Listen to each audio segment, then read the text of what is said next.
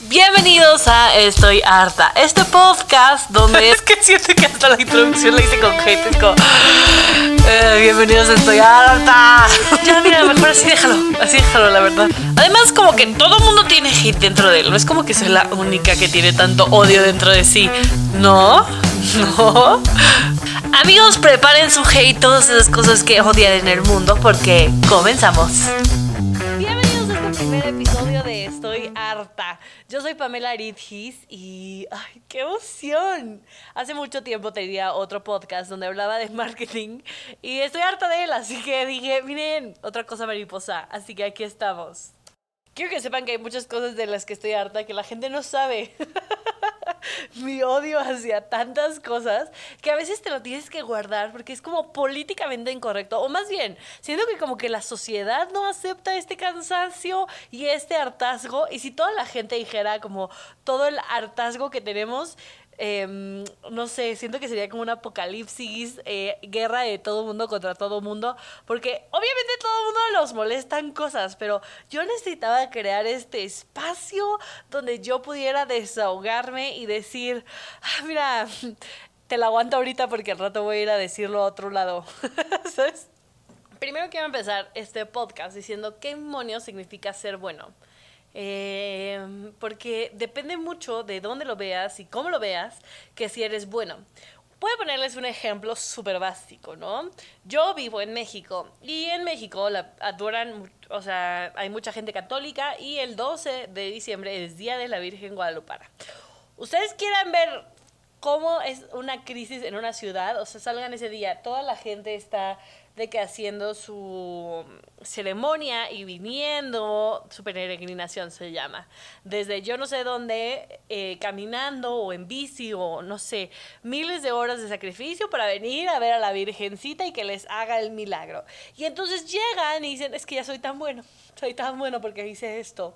Y para mucha gente los admiran y dicen como, wow, es súper bueno, pero esa misma persona que se vino a hacer la peregrinación desde Veracruz, eh, roba o mata o viola o lo que tú quieras.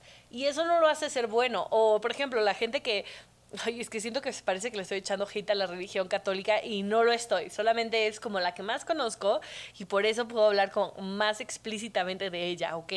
Pero toda esa gente que se confiesa y confiesa y confiesa de miles de pecados o cosas malas que hicieron a otras personas, pero no se arrepienten y van todos los domingos a misa y no se pierden o van a la hora eucarística y van a miles de cosas para vivir su fe. ¿Eso los hace ser buenos? Mm, no necesariamente, porque esa misma persona que va y se confiesa y hace y tiririri, puede estar haciendo, puede ser un corrupto, ¿sabes? O puede robar. O, again, puede hacer lo que tú quieras en el mundo que no está tan bueno, pero como va y cumple con los requisitos, ya es considerada una buena persona. Y entonces empieza este debate de que si eres bueno o no, o depende de quién es que significa que eres bueno. Y es todo este como planteamiento nació, porque vi un video de eh, como un youtuber influencer que se llama Nas Daily, que si no lo conocen se los recomiendo muchísimo. Y este video se llamaba como, be, o sea, como que no seas nice, no seas bueno, eh, porque no sirve de nada. porque el ser bueno depende muchísimo de quién te esté viendo y quién te mide ese criterio. Por ejemplo, si para mis papás ser bueno significa que haga la cama todos los días y van a decir, ay, qué buena hija soy. ¿Soy buena hija realmente? Mm, no lo sé. Y de verdad, muchas veces hice muchas cosas en mi vida por el simple hecho de ser buena, que tal vez no era necesariamente bueno para mí, pero era bueno para yo ser considerada buena. ¿Me expliqué? Ejemplo, no sé, muchas veces que me decían como, ay, no hagas tal o tienes que hacer tal cosa porque eso te hace ser una niña buena. Y entonces yo iba y hacía X cosa, pero yo no quería hacer esa X cosa o no me sentía cómoda haciendo X cosa, pero me obligaban o me decían que yo lo tenía que hacer para poder ser buena. Entonces, esto de ser tan bueno, ¿qué tan bueno es? Entonces, no, ¿sabes qué? Basta. Y en este video decían como, es que no tienes que ser bueno, o sea, tienes que ser amable y como empático, que son otros valores mucho más importantes que el ser bueno, porque si todos fuéramos buenos, no existiría la innovación, porque tú hubieras sido by the book o conforme te dictaminan los demás para poder hacer cosas. Y la innovación o el salir o el crecer viene de esta parte de retar estas como criterios o evaluaciones que te dicen que eso significa ser bueno. Si Martin Luther King hubiera sido bueno, para Estados Unidos y para el sistema blanco, güey, nunca se hubiera manifestado, porque eso no lo hacen las buenas personas. ¿Sabes lo que te digo?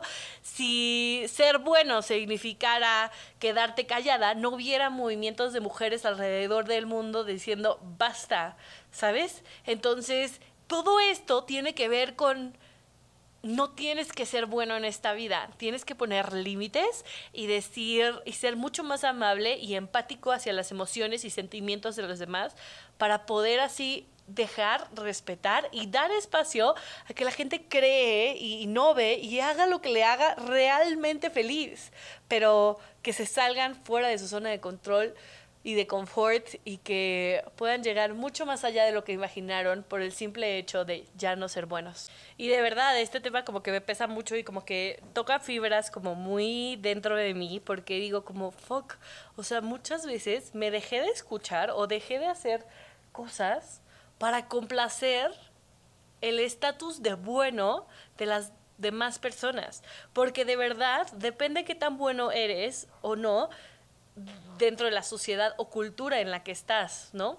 Eh, y eso es lo fuerte, o sea que ese ser bueno vale para un carajo, porque ni siquiera eres tú quien lo mide, es alguien más que dictamina y decreta si lo logra ser buena persona, buen esposo, buen marido, buen, ¿sabes?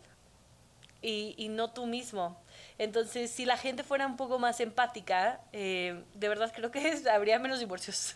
o sea, muchas veces como, Ay, es que es bien bueno, no le pega. no, hermana, eso no está bien, ¿sabes? O es bien buen eh, esposo. Eh, trae dinero a la mesa y una vez cargó a su hijo. Es como, no, o sea, los dos son papás de esta persona, no lo hace bueno o más bueno porque una vez le cambió el pañal, entonces, em, depende de cómo, si él fuera como un poco más empático, tal vez también le importaría que tú descanses y también te ayudaría a, o al revés, ¿sabes? Como tal vez si tú fueras un poco más empática, eh, te apurarías a estar más temprano listo porque ya sabes que él te está esperando. Esto es muy heterosexual, ya lo sé, una disculpa, pero fueron los primeros ejemplos que se me vinieron a la mente. Pero mi punto es que ya no hay que ser buenos.